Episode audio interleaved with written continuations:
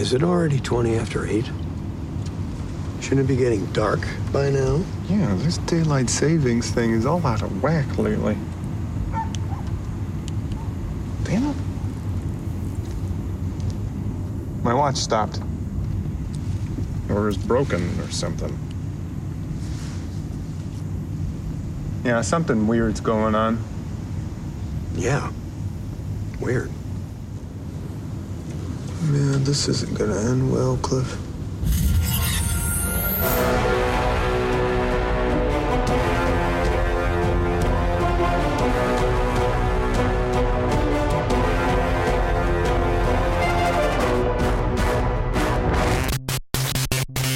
Hallo alle zusammen und herzlich willkommen zu den Reviews diese Woche. Ich bin der Johannes und natürlich, wie soll es anders sein, habe ich den Luke bei mir. Hallo! Ja, äh, diese Woche haben wir drei Reviews und tatsächlich ist eines davon äh, mal nicht wir zwei, Luke. Ja, ja, ich freue Äh. mich darüber, weil ähm, ich habe äh, nur so durchschnittliche Sachen von dem Film gehört. Und es ist doch mal ganz nett, wenn ich nicht unbedingt einen durchschnittlichen Film im Kino angucke. Ist richtig. Äh, ja, was Max und ich zu Tolkien zu sagen haben, kommt dann äh, gleich als nächstes. Ähm, erstmal reden wir über The Dead Don't Die, aber zuallererst äh, muss ich was tun, was ich in dem Podcast bisher noch nie getan habe. Und ich meine, hätte können, aber es gab nie so einen richtigen Anlass dazu. Ich muss Eigenwerbung machen. Shameless Plug. Shameless Plug. Kauft unser Merch. Was? Nein, Ja, äh, soweit ist noch nicht. Sch schön, schön wär's. Ja. Dann würden wir fürs Podcasten bezahlt werden. Naja. Nee, äh, ein, ein, ein, ein Film, an dem ich gearbeitet habe, äh, feiert in zwei Wochen Premiere in Berlin. In Berlin. In Berlin, so ist es. die Stadt der Bären. Die, die Stadt der Bären, ja, genau. So hat es ein amerikanischer Freund kürzlich genannt. The City of Bears. Wie heißt der Film denn? Der Film heißt äh, Taipei Love. Äh, es geht um, es ist eine, Doku, eine Doku, eine Indie, kleine Indie-Doku.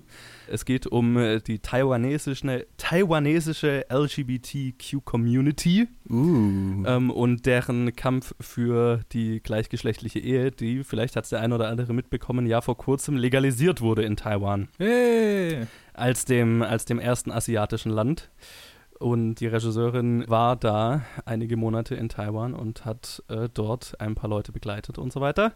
Und ich hatte die Ehre, daran arbeiten zu dürfen an dem Ding. Und Mm. äh, bin ganz nervös, wie es äh, wohl im Kino sein wird. Ich kann leider bei der Premiere nicht da sein, weil äh, die Premiere ist an einem Donnerstag, am 27. Juni. 20 Uhr geht's los im Delphi Lux in der Kantstraße 10 in Berlin. Mhm. Also wer Interesse dran hätte, Tickets einfach Facebook oder Instagram nach Taipei Love suchen. Da stehen alle Details. Ja, äh, ich äh, bin gespannt, wenn ihr Interesse habt, eine kleine Indie-Doku über die taiwanesische LGBT-Community zu sehen. 27. Juni, 20 Uhr im Delphi Lux in Berlin. Tickets äh, über Facebook oder Instagram ähm, könnt ihr erfahren, wo man die kaufen kann. So, Shameless Plug Ende. Ja, der war auch lang genug. Der war lang genug.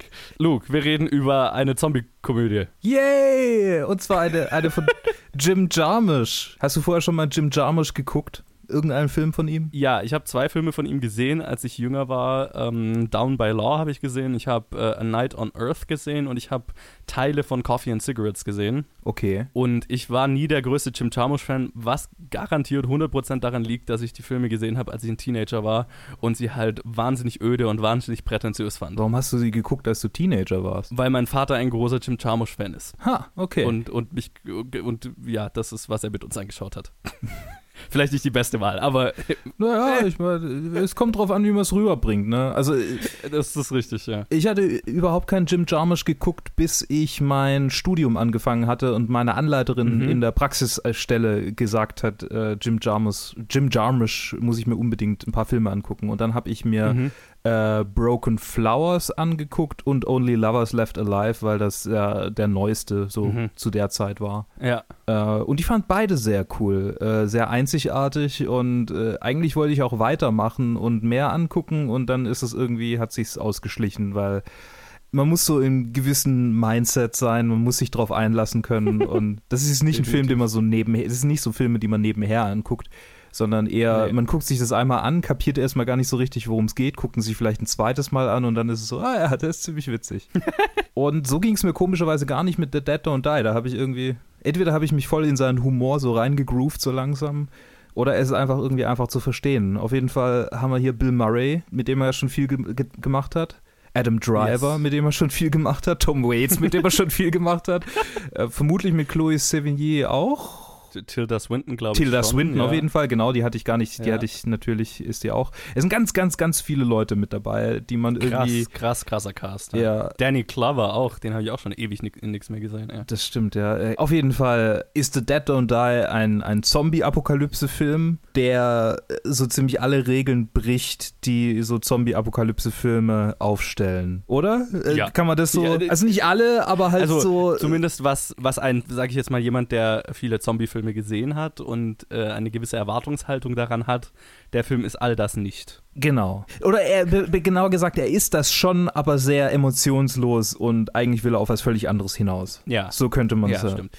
Es hat mich an Stimmt. einigen Stellen an Shaun of the Dead erinnert. mit anderem Oh, ja. Humor, mit anderem Humor und anderem Pacing, Ja. also völlig anderem Pacing, Ja. aber so, so quasi die, das, das Verhältnis. gegenteilige Pacing eigentlich. Ja, genau, das ja, absolut, ja, aber das, das Verhältnis zum Zombie-Film und so, so ein bisschen auch die Message, die vielleicht an, hinter Mhm. manchen Szenen steckt, die ist doch äh, schon auch ein bisschen, hat ein bisschen was von Shaun of the Dead, finde ich. Ich, ich, ich kann es sehen, ja. Aha. Ja.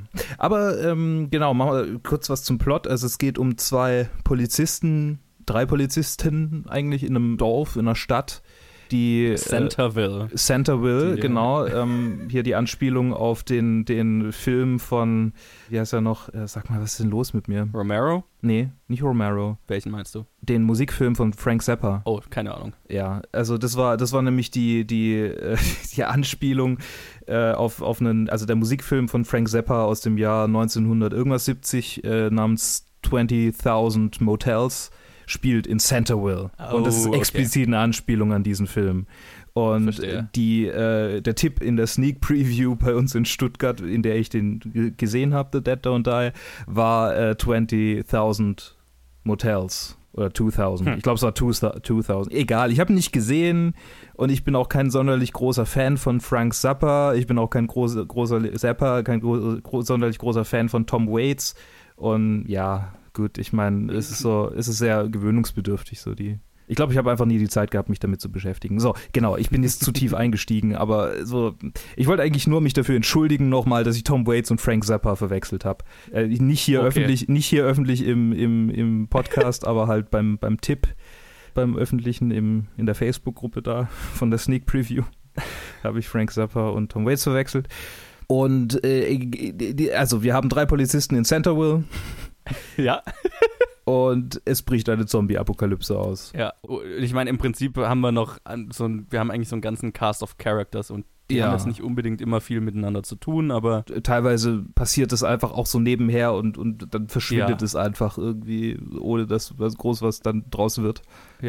Was, was, was auch sehr witzig ist, weil es halt so diese, du denkst jetzt, okay, ähm, das ist so die klassische äh, Survivor-Story hier, so könnte auch Mhm. irgendwie eine Folge Walking Dead anfangen und dann Mhm. passiert einfach nichts damit. Und das ist irgendwie witzig, weil so, du würdest ja erwarten, dass irgendwas damit passiert. Klar ist es mal Ja. wieder so, okay, subverting expectations, hahaha, best trope of 2019. Äh, Aber äh, mein Gott, gerade gerade die Zombie-Apokalypse-Filme haben das auch ein bisschen verdient, dass man sie einfach mal ein bisschen auf die Schippe nimmt und die Fans auch ein bisschen auf die Voll. Schippe nimmt. Ja, ja, absolut. Und also ich weiß nicht, mir fällt es gerade schwer, das zu strukturieren, was, was so alles, was ich so alles für Gedanken Der habe. Film dazu. ist ja auch nicht so strukturiert. Also Ja. ich meine, er ist, er ist strukturiert in dem Sinne, dass, also die Zombie-Apokalypse wird immer schlimmer, Punkt. Ja. Ähm, aber ansonsten, er erzählt ja nicht wirklich eine Geschichte in dem Sinn. Mhm. Also ich, mir fällt schwer, genau zu erklären, was genau dieser, der Plot dieses Films wäre, weil es ist einfach, Dinge passieren. Ja. Ohne dass wir jetzt irgendwelche klassischen Storybögen durchmachen würden. Sondern es werden vor allem am Anfang, der Film bringt viel Zeit, verbringt viel Zeit damit, äh, die ganzen, also sehr viele Charaktere einzuführen Mhm. und macht mit vielen nichts. Ja. Es sterben einige einfach Einfach so. kurz, ohne dass man es erstmal mitkriegt. Manche, manche gehen einfach. Manche machen Ja. ein bisschen was und dann gehen sie einfach. Vor allem ein Charakter geht auf eine sehr skurrile Art und Weise. Ja, eine großartige.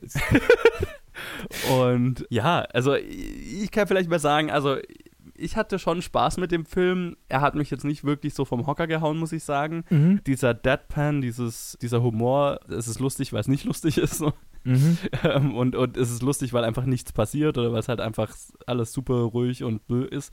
Ähm, der hat für mich schon in Stellen funktioniert. Ich finde, es ist keine jetzt so eine Komödie, wo man jetzt die ganze Zeit lacht. Es ist mehr eine Komödie, wo man immer mal halt so ein bisschen in sich reinkichert. Also mehr hat der Film jetzt auch aus dem Publikum, fand ich, nicht rausgeholt oder hat er nicht rausgeholt bei mir. Mhm. Ich, und das Publikum fand ihn, glaube ich, sehr gut, größtenteils. Also, aber mehr als so ein bisschen äh, ist da jetzt oft nicht rumgekommen.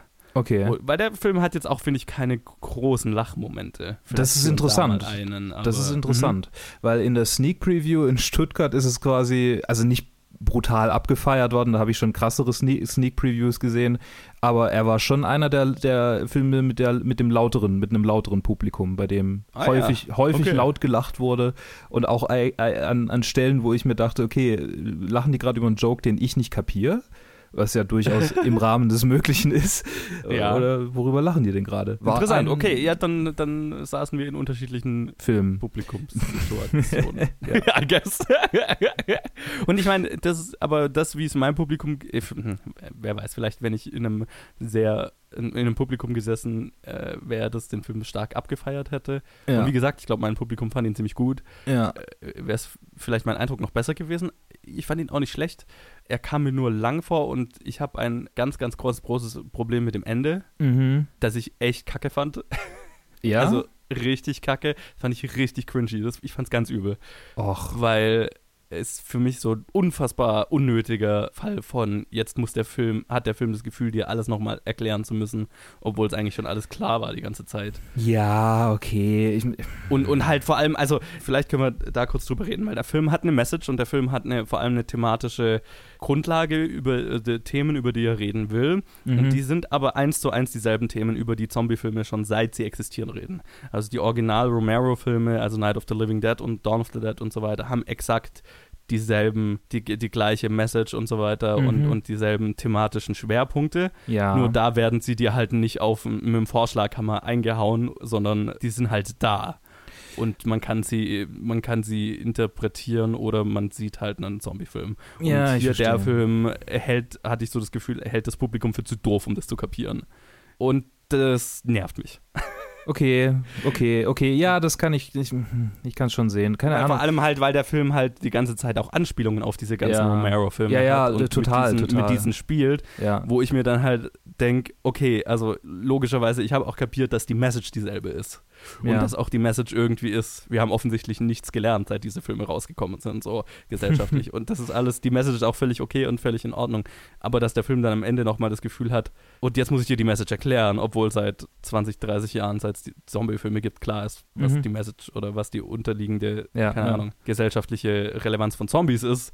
Ja, das fand ich so ein bisschen. Ugh. Ich, ich, ich, kann, ich, kann, ich kann dir schon, ich kann das verstehen, ja. Mich hat es nicht unbedingt, keine Ahnung, mich hat es nicht.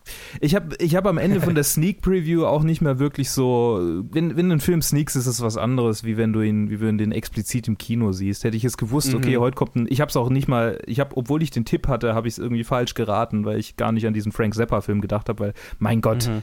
Wer weiß denn schon von diesem Film? Wahrscheinlich gibt es irgendwie drei Nerds, die das, die das wissen. Also jetzt äh, so ein, muss man auf verschiedenen Ebenen ein Nerd sein. So weit bin ich einfach noch nicht. Und äh, werde vielleicht auch nie so weit sein. Mhm. Entsprechend, also ich bin quasi völlig unvorbereitet in einen Jim Jarmusch-Film gesessen, ohne mich davor damit zu beschäftigen, was das jetzt eigentlich bedeutet. So, also ich meine, wie der zu diesem Film stehen könnte. Ich habe geahnt, dass er sie wahrscheinlich halt dieses ganze Genre ein bisschen doof findet. Und ich habe davor auch davon gehört, dass es diesen Film gibt. Also ich hatte zum Beispiel komplett vergessen, dass es diesen, der, der, äh, wer im Cast alles dabei ist. Ich wusste, okay, da kommt Mhm. ein Zombie-Film von Jim Jarmusch, aber dass Adam Driver und Bill Murray und, und die ganzen anderen Menschen mitspielen. Das war mir Mhm. gar nicht klar, bis dann halt irgendwie der Titel vom Film eingeblendet wurde und ich, ach ja, klar, der, ah, stimmt.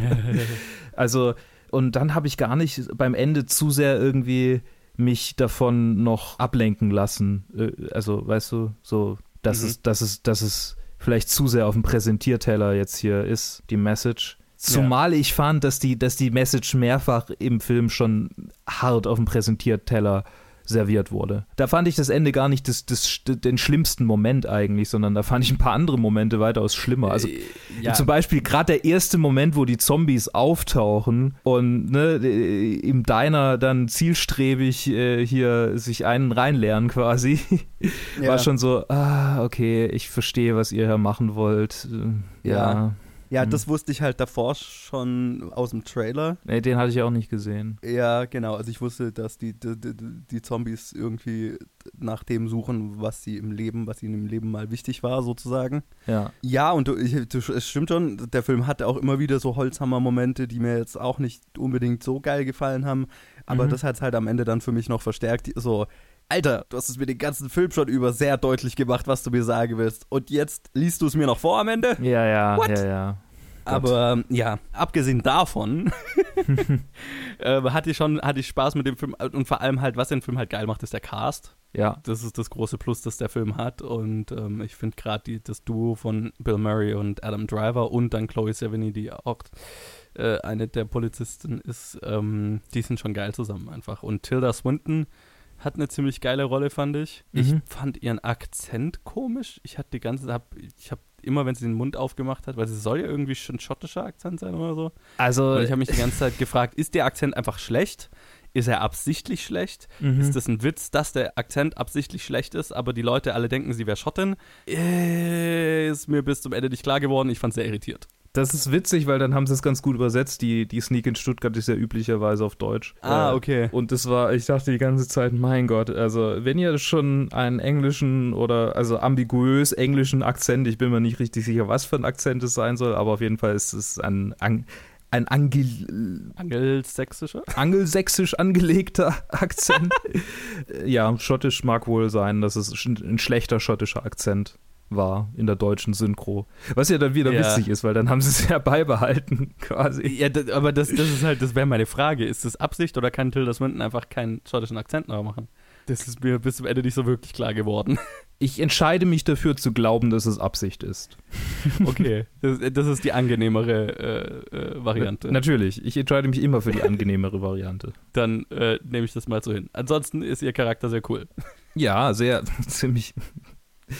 Er hat auch für viele Lacher gesorgt. Ja, und, und dann hast halt auch so, so lauter, so kleinere Charaktere. Ich fand ähm, Steve Buscemi's Charakter irgendwie Ja. ganz lustig, auch wenn der message-mäßig mal wieder, das war, Das, war noch holzhammeriger als. es war die zweitschlimmste Holzhammer äh, nach dem Ende. Äh, ne? äh, Ja, Er spielt einen Trump-Anhänger oder halt jemanden äh, äquivalent in dieser Welt, äh, der am Anfang in einem Diner mit einer roten Mütze sitzt, auf der steht Keep America White again. So, äh, Ja. it, der, er kann kein Englisch.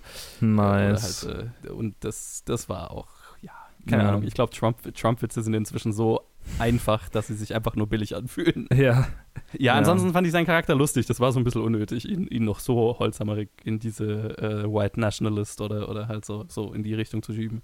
Weil das Mhm. kam auch durch die Performance ganz gut drüber. Und dann haben wir noch eine, die wir noch gar nicht erwähnt haben. Wer war es? Elena Gomez ist in dem Film, ne?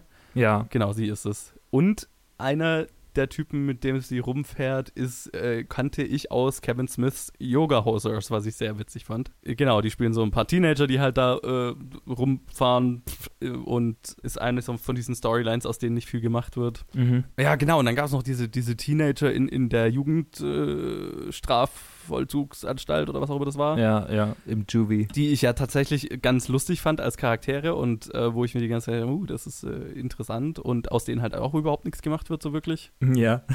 Also, also die, die sind wirklich literally die, aus denen einfach nichts gemacht wird. Ja, absolut. Das, die hatte ich auch vorher gemeint. Ja. Es war, es war eine witzige, es war ein witziges Screening. Vielleicht bin ich einfach geblendet dadurch, dass, dass, dass äh, das Publikum das Screening so getragen hat.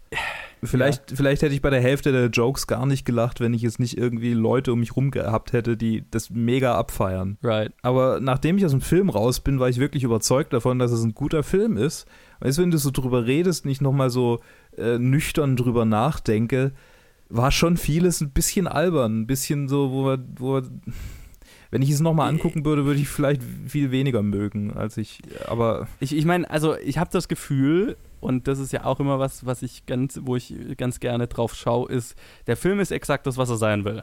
Und was Mhm. ich glaube, das ist all- hier ist jetzt nicht, das ist jetzt kein Fall von wegen, da hat jemand sein Ziel verfehlt. Ich glaube, der Film trifft genau das Ziel, was er, was er erreichen will mit diesen ganzen Punkten. Und ich glaube, das ist halt schon, also wenn halt so eine Storyline nirgendwo hinführt, dann ist es halt Absicht und das ist der Witz. Ja. Ähm, jetzt ist halt die Frage, gefällt einem das? ja. Und mir hat halt, und da bin ich sehr 50-50, was diesen Film angeht. Also viele Dinge, solche Entscheidungen haben mir, fand ich sehr witzig Mhm. und vieles fand ich einfach nur so, hä? und das gibt halt so ein Gesamtbild, das halt so ein bisschen durchwachsen ist. Aber trotzdem, also, die, die, weil die Pluspunkte sind halt geil, äh, weil wenn die, wenn die Momente richtig gut sind und was ich dem Film hoch anrechne, ist, dass die Zombies halt wahnsinnig geil aussehen auch Ja. ähm, und cool umgesetzt sind. Weißt du, und solche Sachen dann, das sind dann halt schon sehr hohe Highs. Oh, eine Sache, die ich übrigens noch sagen wollte, die ich echt nervig fand und völlig unnötig und so weiter. Es gibt Mhm. ein paar Fourth Wall Breaks in diesem Film, Ja. die ich nicht verstanden habe, warum die da sein müssen. Weil Jim Jarmusch, I guess. das ist wohl etwas, was er tut. So. Ja, vielleicht müsste ich mehr Jim Jarmusch-Filme sehen, um das appreciaten zu können, aber das fand ich auch so. Also, es hat einmal kurz als Witz funktioniert, aber dann ist es halt über den Also ich ganzen fand den Film letzten, den letzten Witz schon ziemlich gut. Ja, der ist ganz lustig, aber ich, ich habe mir halt so gedacht, also entweder du nutzt das halt über den ganzen Film so als als als Ja, aber es ist doch über den ganzen Film, es ist doch über den ganzen Film als, als Witz angelegt. Ich, ich weiß nicht, Okay, wie weit es ich gibt, jetzt- ja, es gibt Adam Drivers Catchphrase. Ja. Du hast einen Charakter, der quasi, ich weiß nicht, inwieweit ich das ist, ich will es jetzt eigentlich nicht spoilern, weißt Nee, du, aber, nicht spoilern, was. aber du hast einen aber, Charakter, ja. der quasi in on it ist, so mehr oder weniger, Ja, ja. und der einfach die ganze Zeit so handelt. Und du denkst die ganze Zeit irgendwas, irgend, warum handelt er so? Warum handelt er so? Ja. Und dann erfährst du am Ende, warum er so handelt und denkst, ach ja, klar. Ha, das ist ja witzig. Also deshalb, ich fand das eigentlich eher einen guten Moment als, als einen, wo ich, also da, da, äh, letztendlich, das sind ja alle Fourth Wall Breaks letztendlich im, im ganzen Film. Das ist schon, Mhm. das ist halt ein Charakter, der so angelegt ist und äh, der deshalb für mich eher funktioniert, wie wenn er die ganze Zeit einfach nur Deadpan gewesen wäre und ich denke mir, hä, warum ist er Deadpan und dann wird nichts mehr draus gemacht Mhm. wie bei anderen Charakteren, die irgendwie total weird waren. Wobei die hatten ja, äh, also die, die wirklich weirden Charaktere hatten ja alle Closure. So, die hatten ja alle ähm, Ja, ja. einen Moment, in dem es erklärt wurde. Ja, es ist, du, du hast gesagt 50-50. Man kann es so interpretieren, dass es irgendwie Sinn für einen macht und sich das so hinbiegen, dass es alles irgendwie Sinn für einen ergibt.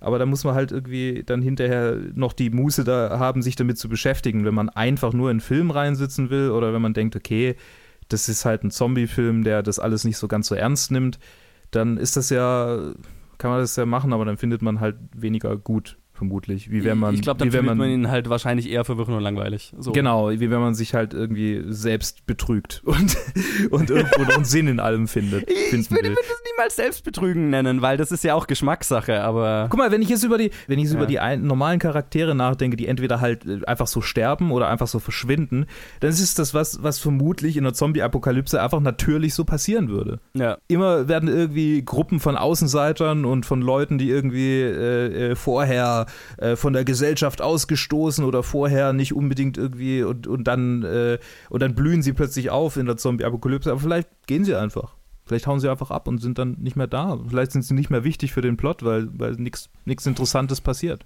Ja, I guess.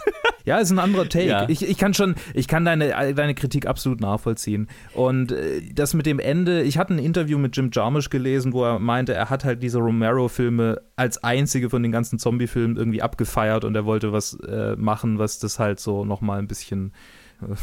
Ja, aber, Ein- die, ein- ja, aber das, mein, mein- ja, mein Ding war halt so, ja, die Romero-Filme hatten nicht das Bedürfnis, dir am Ende zu erklären, was sie gemeint haben. Ja, I guess. Also es ist ein holprigerer Romero-Film. ja, aber it's Ja, Jim Jarmusch. Keine Ahnung. Ich glaube, am, am am Ende ist es, ist, hängt halt auch stark von Geschmacks, ist halt auch starke Geschmackssache. Ja, sicher. Weil wenn man diesen, auf diesen Humor steht und das sich und das für einen funktioniert, dann ist ja der ganze Film ist da ja kons konsistent. Der ist ja, dann wird man, glaube ich, mit dem schon Spaß haben. Ich glaube halt nur, und das ist auch, was ich so von der, der, wie es beim Publikum, beim allgemeinen Publikum ankommt, äh, was ich so gesehen habe, jeder, der mit der Erwartungshaltung reingeht, ist ein Zombie-Film, kommt halt raus und denkt sich, what the fuck, was habe ich da gerade für einen Müll gesehen, so, ne? Ja. Und das darf man halt nicht machen. Wieso darf man das nicht machen? Also, du, du meinst, äh, Also, als, äh, als Mensch darf man das. Nein, nein, ich glaube, dadurch, dass es halt ein Zombie-Film ist, zieht der Ja. ein Publikum, das jetzt nicht unbedingt einen Jim Jarmusch-Film angeschaut hätte, weißt du? Ja, ja. Und äh, dieses Publikum kommt halt raus und denkt sich, what the fuck? Und Klar. das kann ich total verstehen. Und deswegen, man sollte nicht in diesen Film gehen, wenn man einen Zombie-Film erwartet. Das ist halt das Birdman-Problem. Auch, ja. So, weißt du, so. Passiert. Da, da haben die Leute halt äh, mal Geld für einen Film verschwendet. Keine Ahnung, vielleicht Ja. geht ja einer von denen raus und denkt sich, ja, das ist ja witzig. Und dann hat der Film auch schon sein Ziel erreicht. Vermutlich. Am, am Ende, also wenn man Jim Jarmusch-Filme mag, ist es, glaube ich, geil. Ansonsten, der Cast ist gut Mhm. und es, er, hat, er hat lustige Stellen. Sehr lustig. Alles in allem war mir war, fand ich ihn sehr uneben. Wenn man sich vorstellen kann, dass, dass das in eine Richtung geht, die einem gefällt, dann kann man, kann ich den Film schon empfehlen. Ansonsten schwierig. Ich fand ihn sehr lustig, aber ich habe ja jetzt auch schon lang und breit darüber geredet, dass Jo. der vielleicht. Ich, ich, ich muss mir einfach mehr Jim Jarmusch-Filme angucken und vielleicht habe ich irgendwann mal eine dezidiertere Meinung, als ich sie jetzt gerade habe. Gut, dann, Dann- würde ich mal sagen, das war's von den Zombies. Okay. Wir übergeben an Herr der Ringe, an, an Max und mich von vor ein paar Wochen, ich glaube vor einem über einem Monat haben wir das schon aufgenommen, Oh Gott. zu, zu Tolkien, den wir ziemlich früh sehen durften. Und dann hören wir uns am Ende nochmal zu Men in Black International. Yay! Mein Kurs ist voll, Mr. Tolkien. Voll. Von Studenten, die mindestens genauso schnell und geschickt aus dem Altenglischen übersetzen wie Sie. Und die hatten bereits zwei Semester, um sich darin zurechtzufinden. Guten Tag, wünsche ich. Heimer. Professor, seit frühester Kindheit bin ich fasziniert von Sprache. Von ihr besessen. Ich habe eigene erfunden. Umfassende, vollständige Sprachen. Sehen Sie, das ist. Es ist alles. Aus meinem Brest, Hut, meinem Herzen. Der Schatz aus meiner Brust. Und die Zeichnungen? Ich erfand Geschichten. Legenden. Denn wozu dient Sprache doch nicht nur zum Benennen von Dingen? Sie ist das Lebensblut einer Kultur, eines Volkes. Ja, ganz richtig. Ganz richtig. Könnten Sie mir rund 5000 Wörter über den Einfluss nordischer Elemente auf Gawain schreiben? Ja, unbedingt. Wann wollen Sie es haben? Heute Abend. Heute, heute Abend. In a hole in the ground there lived a hobbit. Not a nasty, dirty, wet hole filled with the end of worms and mist. Ich, ich bin. Hätte ich es doch so gemacht, wie ich es gerade eben gemacht. Glaubt mir, ich hab's richtig schön gemacht. Vor der Aufnahme lief's gut. Vor der Aufnahme lief's richtig gut. Johannes, schön, dass du heute bei mir bist Hallo. und meinem schönen Vortrag zu lauschen. Wir Ja. reden heute, wer rät es, über den Hobbit. Nein, Fast. fast. Wir reden über den Film Tolkien. Tolkien. Tolkien. Tolkien. Genau, stimmt. Im Film, äh, ich habe es immer falsch ausgesprochen. Äh, Im Film Aber er, gesagt, er belehrt ja auch seinen Tolkien. Lehrer. Tolkien. It's not Tolkien, it's Ja. Tolkien. Tolkien. Tatsächlich mit I. Ihn. Ähm, Ist, ist er ihre oder äh, woher kommt diese Tolkien? Du fragst mich was. Äh, yo, der Film ist unter der Regie von Dome Kurokoski, der davor scheint ein finnischer Regisseur zu sein, wenn ich das richtig sehe. Und der hat da vorher zum Beispiel den Film Tom of Finland gemacht. Passend. Und es spielen mit Lily Collins, Nicholas Holt, Patrick Gibson und viele mehr. Und es ist ein Biopic über den Autor J.R.R. Tolkien, Wer hätte das gedacht? den Autoren von der Hobbit und den Herr der Ringe Büchern. Und noch so manch anderem Buch. ja, das Spielt aber, glaube ich, alles im gleichen Universum, was er geschrieben hat. Oder? Auch ich könnte mir schon vorstellen, dass er auch andere Sachen Möchte ich mich jetzt hat, nicht aus dem Fenster lehnen. Ich kenne halt nur die Sachen. Man, man kennt halt das. Ja. Ähm, ich hoffe, man hört mir nicht zu sehr an, wie äh, gehältig ich bin. Wenn ja, entschuldige ich mich schon mal dafür. Ratet, von wem er die Erkältung hat. Fuck you, man. Fuck you. Äh, ja, wir durften den Film schon vor einer Weile sehen. Ich weiß jetzt gar nicht, wann dieses Review rauskommt. Max, als äh, du, du, ich, ich meine, ich bin ein ziemlich großer Herr der Ringe-Fan, aber ich glaube, du, ich würde dich als größer, noch größeren Herr der Ringe-Fan bezeichnen als mich. Tatsächlich? Ja, ja, schon. Erzähl mir, wie hat dir der Film Tolkien gefallen? Da müssen wir später noch drüber reden, wieso ich ausgerechnet der größte Herr der Ringe-Fan bin. Aber erstmal zu Tolkien. Ich habe mich seit dem Trailer, seit ich den Trailer gesehen habe, mega auf den Film gefreut, denn Mhm. der Trailer ist ja schon richtig episch und Herr der Ringe mäßig angeteased quasi Mhm. mit der gleichen Schrift und episch und Drachen und hier und da. Und der Film ist dann nicht ganz so episch, wie der Film ihn dann darstellt. er ist eher bodenständiger und ja, ein Biopic Mhm. über den Autoren Tolkien. Und ich muss leider zu meiner. ein, ein, ich muss es zugeben, ich habe nur Der Hobbit gelesen, auch nur auf Deutsch. Habe mir jetzt, nachdem ich den Film gesehen habe, aber vorgenommen, alle Herr der Ringe-Teile und den Hobbit zu lesen, auf Mhm. Englisch. Dazu hat mich der Film inspiriert und ja, er hat mir gut gefallen. Okay, Ich finde vor allem, ich, du kennst dich damit besser aus. Wie heißt der Hauptdarsteller? Nicholas Holt. Nicholas Holt, danke. Mhm. Den finde ich klasse. Mhm. Ähm, den mochte ich vorher auch schon. Ich kenne ihn aus oh, bei Max Fury Road. Mad Max Fury Road. Fury Road. Wobei ich sagen muss, da habe ich ihn nicht erkannt. Mhm. Ja, klar, gut. Äh, mit Glatze und geschminkt. Da habe ich ihn erst so nach und nach dann erkannt. ja. Und ähm, da gibt Aus es noch diese britische Serie, in der er mitspielt. Da war er noch relativ jung. Also ich meine, ich kenne ihn noch, man kennt ihn noch aus den X-Men-Filmen ja, Beispiel. bin ich auch kein so großer Schauer von den X-Men-Filmen. Auf jeden Er Fall war ist das er. Kind in About a Boy. Nein, den meine ich auch nicht.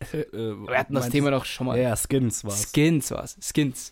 Äh, wo ich dir damals erzählt habe, dass ich gerne Skins anschaue. Genau. Und du so, ah, du bist der einzige Mensch, den ich kenne, der gerne Skins anschaut.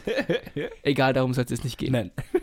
Auf jeden Fall, die Hauptrolle des Films hat er, finde ich, gut übernommen. Allerdings muss ich sagen, der Film hat mir im Großen und Ganzen gut gefallen. Ich Mhm. b- finde nur, dass man dem Charakter Tolkien selber nicht so ganz nahe kommt, oder? Mhm. Nicht wirklich. Also, ich könnte jetzt nicht behaupten, dass ich ihn jetzt halt nach dem Film gut kenne, Ja. sondern man sieht zwar, wie er aufgewachsen ist, seine erste Liebschaft Mhm. und dann auch, wie er zu den Geschichten so grob gekommen ist, aber was ihn wirklich ausgemacht hat, halt seine Sprachenkenntnisse und sein Talent für die Sprachenentwicklung so quasi. Und auch wie er anfängt selber zu schreiben oder was er schreibt, kriegt man eigentlich gar nicht so wirklich mit. Mhm. Das ist, das findet alles stark am Ende des Films statt und nach dem Film irgendwie. So gesehen so ein bisschen schade, dass man ihm nicht wirklich nahe kommt. Ansonsten fand ich den Film vom Aufbau eigentlich ziemlich gut. Du hast gemeint, es ist so eine klassische Version von einem Biopic. Ist sie wohl, ja. Mhm. Man nimmt ein Ergebnis oder ein Ereignis im Leben des Charakters und erzählt daran so quasi seine ganze Vorgeschichte mit Rückblicken. Aber es, hat gut funktioniert, da es wirklich ein, in dem Sinne ja, so ein Wendepunkt für ihn ist. Mhm. Oder ein, ein, wie sagt man denn im Leben? Keypoint. Äh, Sagt man das? Ein Schlüsselmoment. Ja, ist doch ein Mhm. Keypoint. Sure. Nur auf Englisch. Ja. Ein Schlüsselmoment in seinem Leben. Und so gesehen eigentlich gut gewählt vom, vom Erzählschema und vom Erzähltempo. Vielleicht teilweise ein bisschen lang, langsam, aber ich habe mich nicht gelangweilt. Mhm. Also es macht schon Spaß zuzuschauen. Ja, ja, ja, ich, ich stimme dir, ich stimme dir in, in größten Teilen zu. Also der Film, der Film ist gut. Ähm, ich finde, es ist ein, ein gutes, solides Biopic, aber ich stimme dir dazu, also ich, es, hat- der hat jetzt nicht wirklich Elemente, die mich jetzt wirklich vom Hocker gehauen haben, sage ich. Er, er hat auch kein Element, wo du jetzt wirklich erkennst, oh, es geht um Tolkien. Es könnte auch eigentlich knapp ein paar, paar dezent, aber es könnte eigentlich auch um jeden anderen Fantasy-Autoren gehen. Gut, ja, das stimmt. Äh, Ist, natürlich reden wir hier über den Urvater der Fantasy-Autoren. Richtig? Ähm, entsprechend diese i- ikonischen äh, Bilder wie Drachen oder Kommen dunkle, dunkle dezent Ritter vor. und so.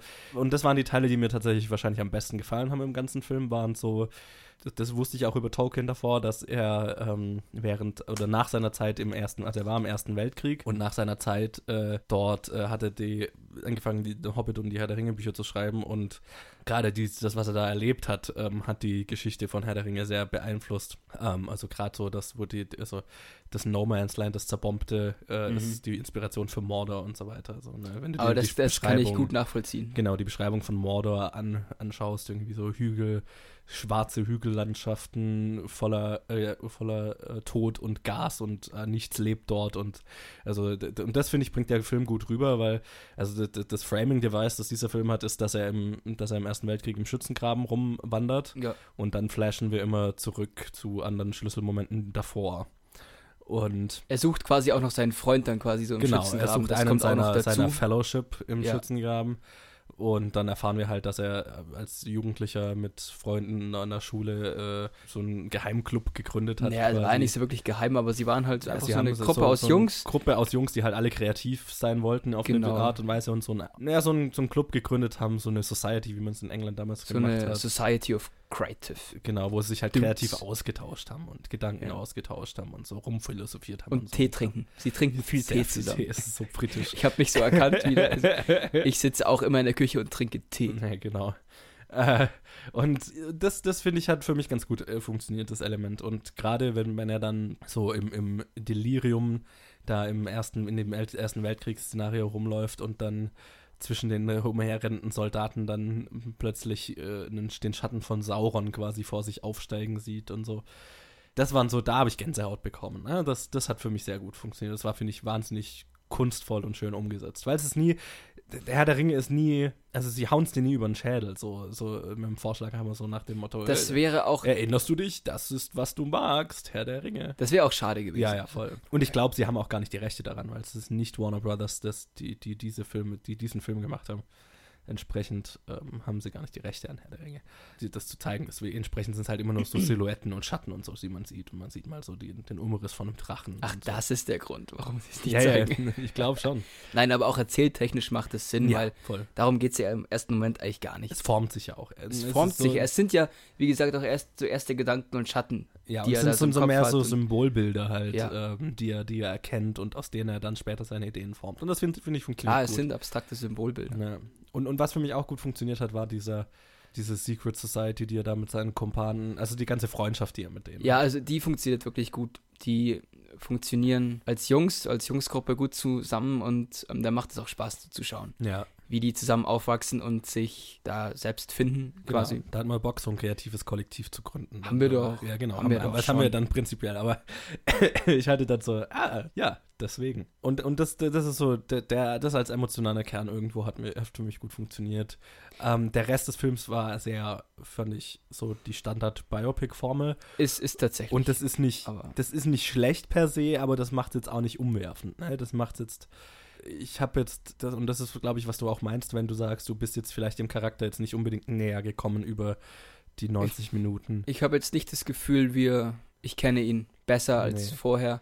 Genau, also ich wusste, also ich, ich habe auch nur so das Gefühl, gut, ich habe jetzt noch erfahren, dass sein Junge seine Mutter gestorben ist und Ich er mit schon, dieser, diese Beziehung halt hatte und diese Ja. Freunde.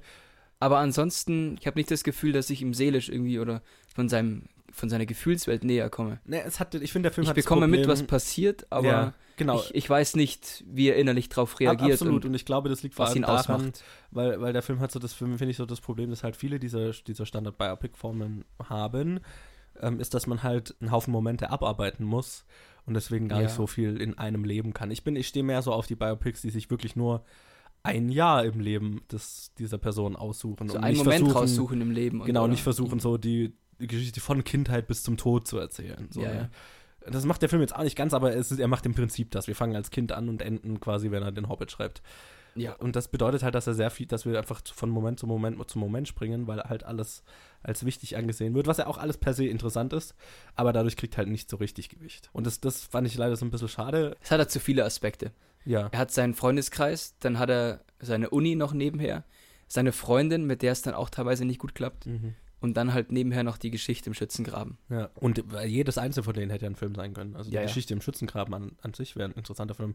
Oder ein, ein Element, das nur angerissen wird, das mich aber total fasziniert hätte, wäre seine Faszination für Sprachen und dass er ja. Das, ähm, das schneiden sie an. das schneiden sie an und da habe ich die ganze Zeit gedacht, boah, da will ich mehr wissen. So. Einfach weil es auch ein Thema ist, das Genau, mich jetzt äh, interessiert. Aber Und als es dann in Fahrt kommt, das Thema, dann fängt es an mit, ja, Krieg, und ja. dann sind wir auch schon wieder weg aus diesem interessanten Thema eigentlich. Und das fand ich interessant, Was- so dieser Sprachenprofessor, der da so, einen, wo so einen Einfluss auf ihn hatte und wo er dann angefangen hat, eben seine Sprachen, die dann später in Herr der Ringe verwurstet wurden.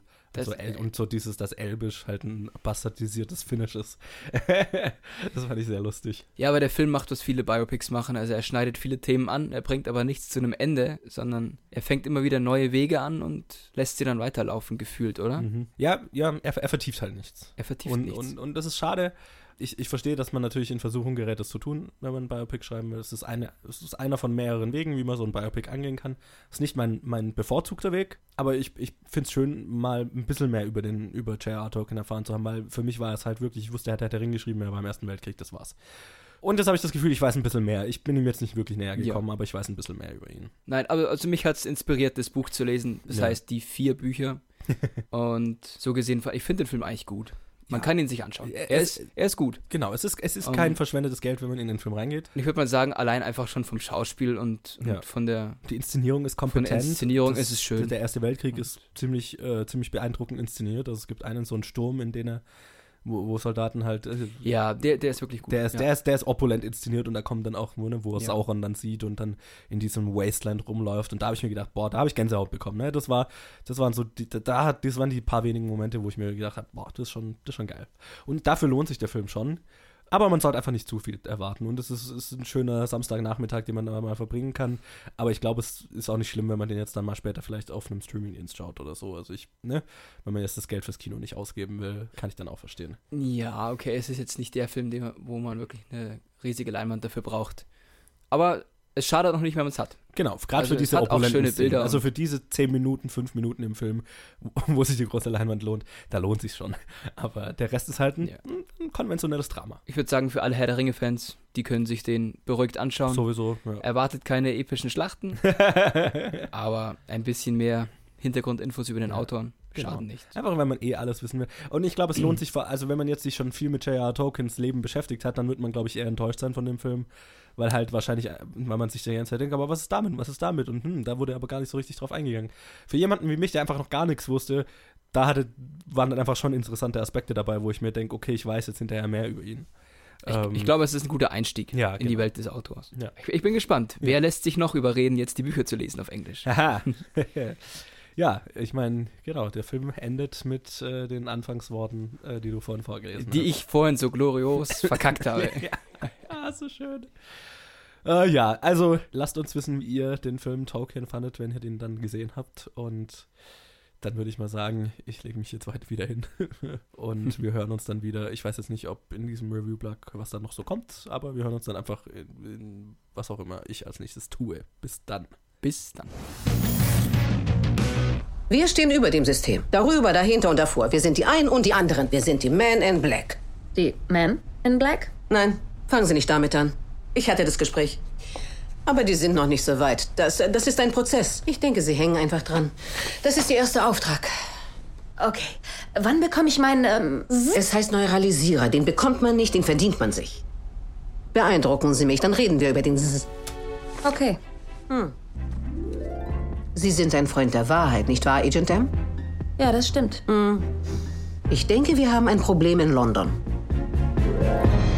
Und willkommen zurück zu uns beiden. Hallo. Äh, Da sind wir wieder.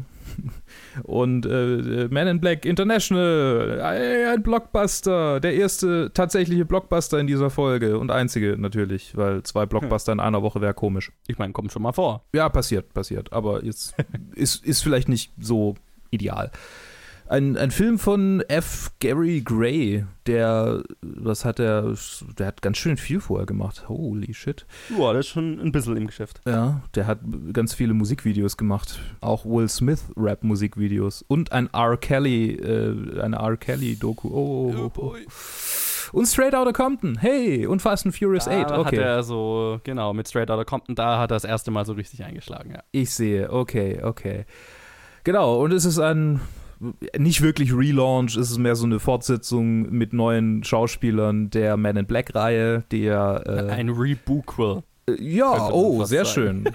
Wo hast, wo hast du das denn her? Das habe ich Ist irgendwo mal gehört, weil irgendein Studio, einen, ich weiß gar nicht, ob sie Man in Black so genannt haben, aber irgendein Film wurde mal so bezeichnet vom Studio selber. Und da habe ich mir so schön. gedacht, okay, es klingt lächerlich, aber ich verstehe, was es sein kann.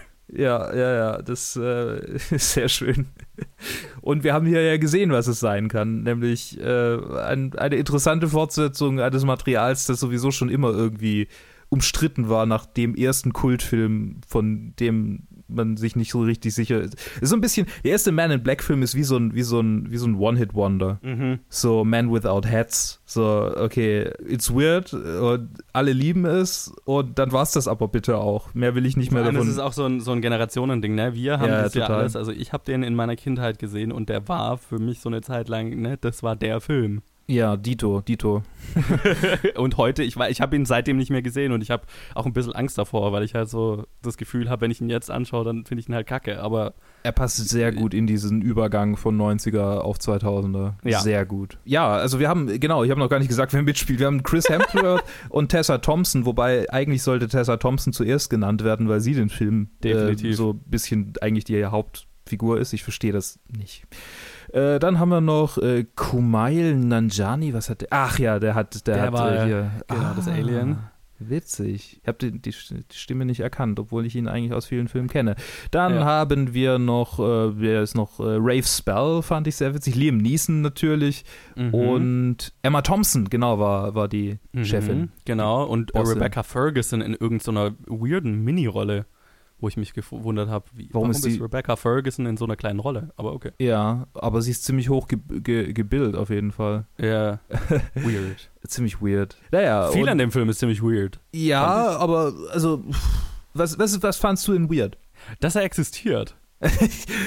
Aber, aber Geld existiert. Äh, Und das ist richtig. das Und Konzept ist- von das ist- Blockbustern, die Geld einspielen, existiert. Okay, Genau. Und das, Und das Konzept von irgendwelchen Corporate Shills, die so oder so bezahlt werden, völlig egal, ob der Film Geld einspielt, existiert auch. ja, das ist ja auch der Grund, den ich ganz gerne immer sage. Äh, Es ist interessant, weil ich bei Men in Black ein, ein ähnliches Gefühl äh, hatte, als ich aus dem Kino gegangen bin, das, wie ich es bei Dark Phoenix vergangene Woche hatte. Ja. ähm, wo ich so rauskam und mir so gedacht habe, das war ein Film, ich weiß nicht so, ich fühle mich irgendwie leer innerlich. Ja, Ich, ich habe ich hab nicht so, also, ne, das, das war so, ja. als hätte Ich ich. Als, keine Ahnung, als hätte ich einen sehr schlechten Cheeseburger gegessen und ich, ich habe ich hab was gegessen, ne, ich habe was gegessen, da war auch irgendwo mal ganz guter Geschmack dabei, Aber ist nicht aber, gut. Ist nicht gesund für dich. ja, und, und am Ende weiß ich nicht, ne, was es mir gebracht hat, keine Ahnung. Ja, du fühlst dich schlecht, du hast Sodbrennen. Ja, so, so war ungefähr mein Erlebnis mit, mit Man in Black International. Ich, ich war Also so schlecht fand ich ihn nicht. Ich fand ihn nicht so Also schlecht ich, wie ich Dark fand ihn, genau, aber das ist mein Ding. Ich fand ihn, äh, ich fand ihn nicht schlecht. Nee, ich fand Dark Phoenix fand ich explizit schlecht. Ah, okay, ja, gut. Ich fand auch Dark Phoenix so, ja, das ist halt, ja. Und, und ich auch wie, ja, ich fand wahrscheinlich Man in Black noch einen Ticken besser als Dark Phoenix, aber er, er ist, er ist ähnlich, er hat mich ähnlich leer hinterlassen, leider. Und das trotz äh, des ziemlich guten Duos, das äh, diesen Film leitet oder halt das die Hauptdarsteller in diesem Film sind, weil ich liebe Tessa Thompson und äh, äh, Dingens äh, Chris Hemsworth, was ja auch cool ist, dass die beiden halt äh, wohl so gut zusammengearbeitet haben, dass sie halt nach Thor Ragnarok gesa gesagt haben, okay, hey, wir könnten das nochmal machen. Ja. Und ich finde, die beiden funktionieren auch gut, aber, Aber sind halt jetzt nicht so besonders interessante Charaktere. Weißt du, die haben so ganz interessante One-Liner. Ähm, Tessa Thompson hat so hat so, keine Ahnung, Surface-Level, so ein bisschen. Ne, ne, es ist alles Surface-Level. Es ist Genau, alles es Surface-Level. es ist alles Surface-Level, es ist alles so die, die, die Blockbuster-Formel. Hast du die anderen Man in Black eigentlich, also außer dem ersten jetzt gesehen, zwei und drei? Ich, ich habe zwei gesehen. Drei war ich dann irgendwie, da war ich dann raus. Äh, Ah, aber verstehe. ich habe eins und zwei ziemlich äh, als Kind äh, ziemlich zur selben Zeit gesehen. Aha, okay, okay, das erklärt vieles. Weil, Ja. ähm, wenn du eins, zwei und drei im heutigen Alter, und das hast du ja vorhin schon gesagt, hast du Angst davor, völlig, völlig zu Ja. Recht, im heutigen Alter nochmal anguckst und gerade den dritten dann zum ersten Mal anguckst, dann wirst du vollkommen desillusioniert werden und sehen, ah ja, die waren alle schon immer so. auch der erste, auch der erste war irgendwie so total Surface-Level und ganz viel am ersten dürfte eigentlich gar nicht funktionieren. Aber es funktioniert, weil zum einen Will Smiths Star Power das einfach total getragen hat damals und weil das so ein Konzept war, das einfach so weird und neu war und der so perfekt geschnitten für so einen 13-, 14-Jährigen war, dass du, das Voll. ist so wie Transformers in dem Alter, habe ich auch Ja. irgendwie das erste Mal gesehen, das war so, mein Gott, wie geil, ha. aber diese, diese unglaublich fast-paced äh, Schnitte, auch in diesem Film waren sie drin und ich dachte Mhm. mein Gott, ich hätte so viel mehr äh, Bock auf die Szene gehabt oder den Rest von dieser Szene zu sehen. Ja. Ganz schlimm war es, als sie diese, diese Weltzerstörungswaffe da abfeuern und einen riesigen Krater hinterlassen haben und es pennt über den Krater rüber und du siehst genau eine halbe Sekunde lang diesen Krater und dann kommt der, Ja. kommt der nächste, die nächste Szene und, denke mir, und, mein und Gott, vor allem in, der, in der nächsten Szene sind sie nicht mehr bei dem Krater und der Krater wird nie wieder erwähnt und ja genau, ist einfach so, Also, ja, that happened. ja, ja, genau. Ganz viel in diesen Filmen ist That Happens, aber es war schon immer so. Das war schon, Ja, es war im okay. ersten Film vielleicht noch ein bisschen durchdachter alles, aber, aber ab dem zweiten wurde es dann so richtig, äh, und im dritten wurde es noch Ich meine, mehr. äh. erst, der erste Film hat halt den Vorteil, dass, dass er die Welt aufbaut, ne? So, Ja. und, du, und du ganz viel einfach neu entdecken kannst und man mit dem Konzept spielen kann. Ich meine, das war hier auch in Teilen da, also diese, diese Ja.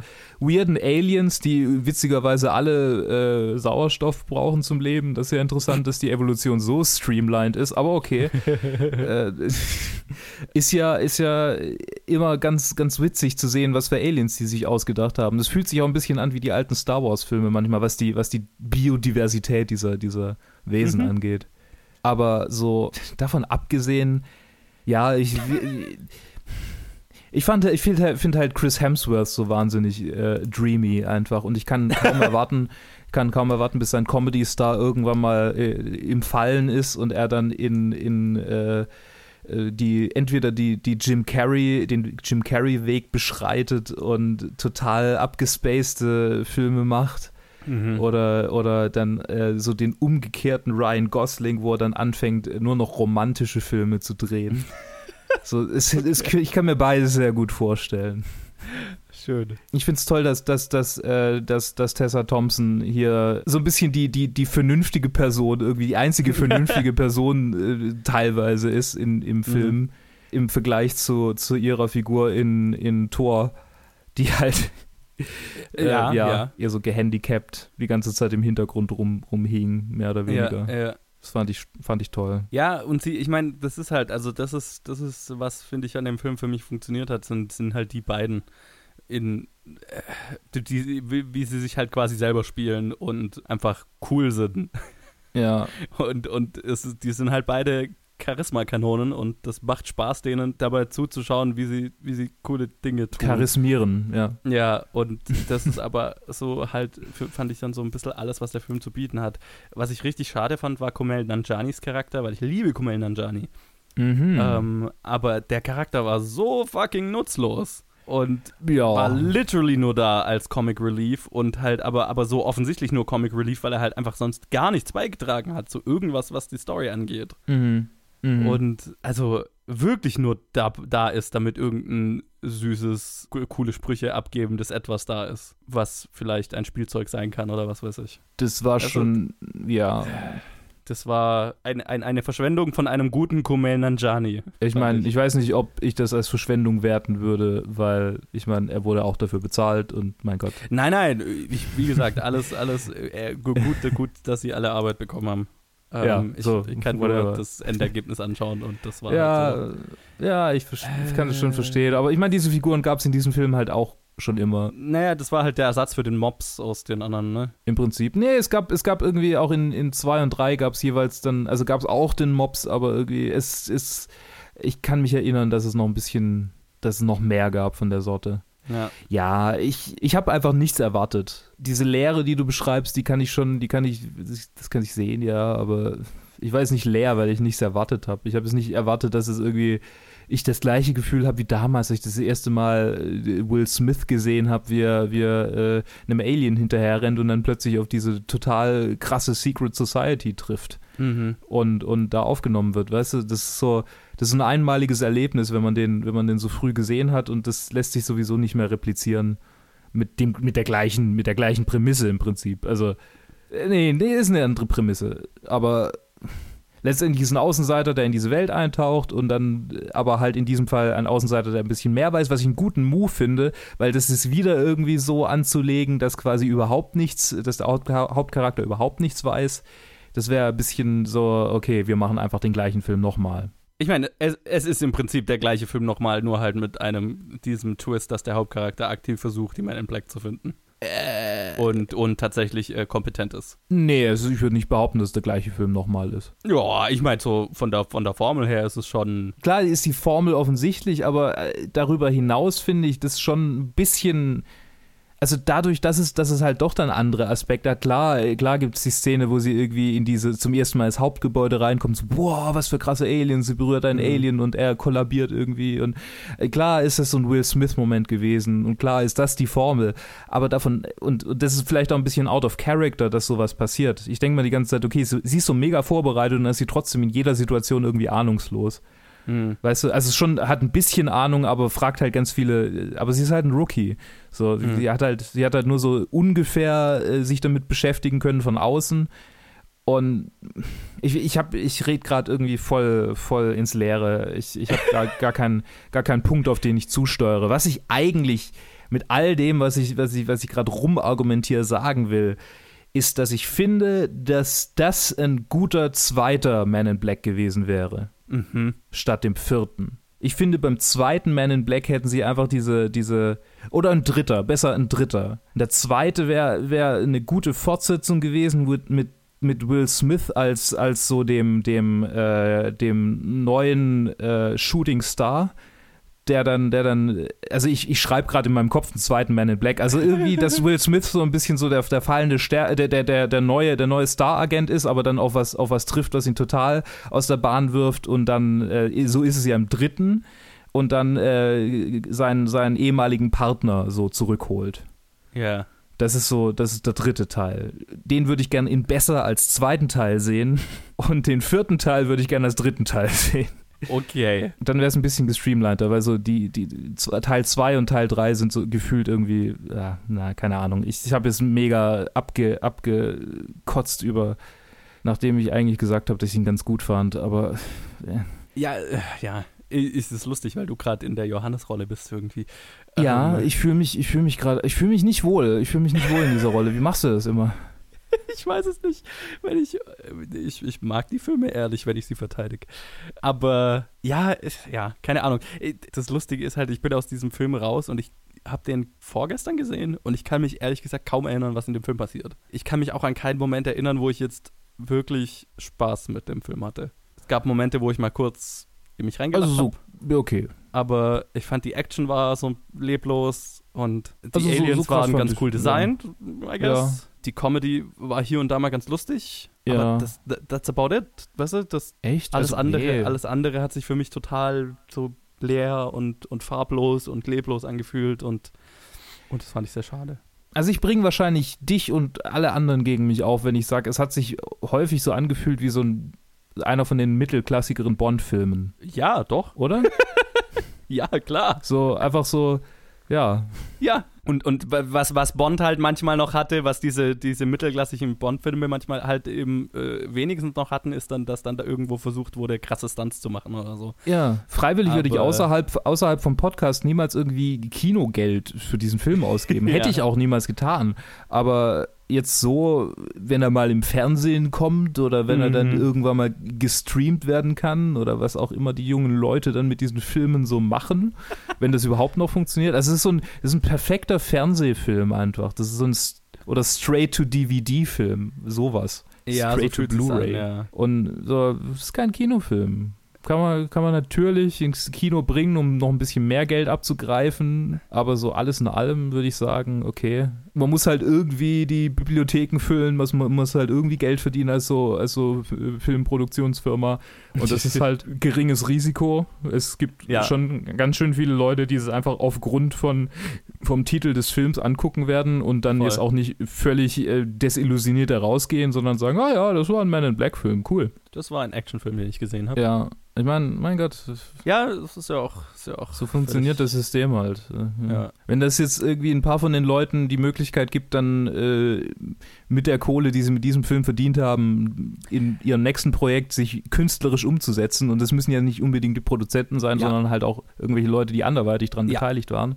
Good on them. Absolut. Und wenn Also nicht, dann haben sie zumindest mal ihren Lebensunterhalt verdient. Ist ja Das okay. würde ich ja, da, da, da äh, sage ich ja nie was. Ja, das- sowieso. ich- das denke ich mir, dass du da an Bord bist. Ich freue mich für jeden, der an diesem Film ho äh, hoffentlich äh, gutes Geld verdient hat. Ja. Ähm, und ich, F. Gary Gray wünsche ich, äh, dass er danach mal wieder äh, was Spannenderes macht, weil jetzt von dem letzten, was der letzte Fast and Furious war von ihm und jetzt das, äh, ich würde gerne wieder ein Straight Outta Compton sehen, bitte. Ja, oder ein Musikvideo mit R. Carey, Kelly. No, please. Nein, nein, nein. Sind wir schon an dem Punkt angelangt, an dem man über diese Leute Witze machen darf? Eigentlich sollten wir schon immer an Eigentlich diesem schon. Punkt angelangt sein. Ja. Ich meine, Weil, äh, wenn man über irgendwelche Leute Witze machen sollte, dann sind es die. ja, mehr habe ich ehrlich Ja. auch nicht zu dem Film zu sagen. Es ja, ist- das Einzige, was ich wirklich verschwendet fand, war Liam Neeson. So. Wird auch, ja.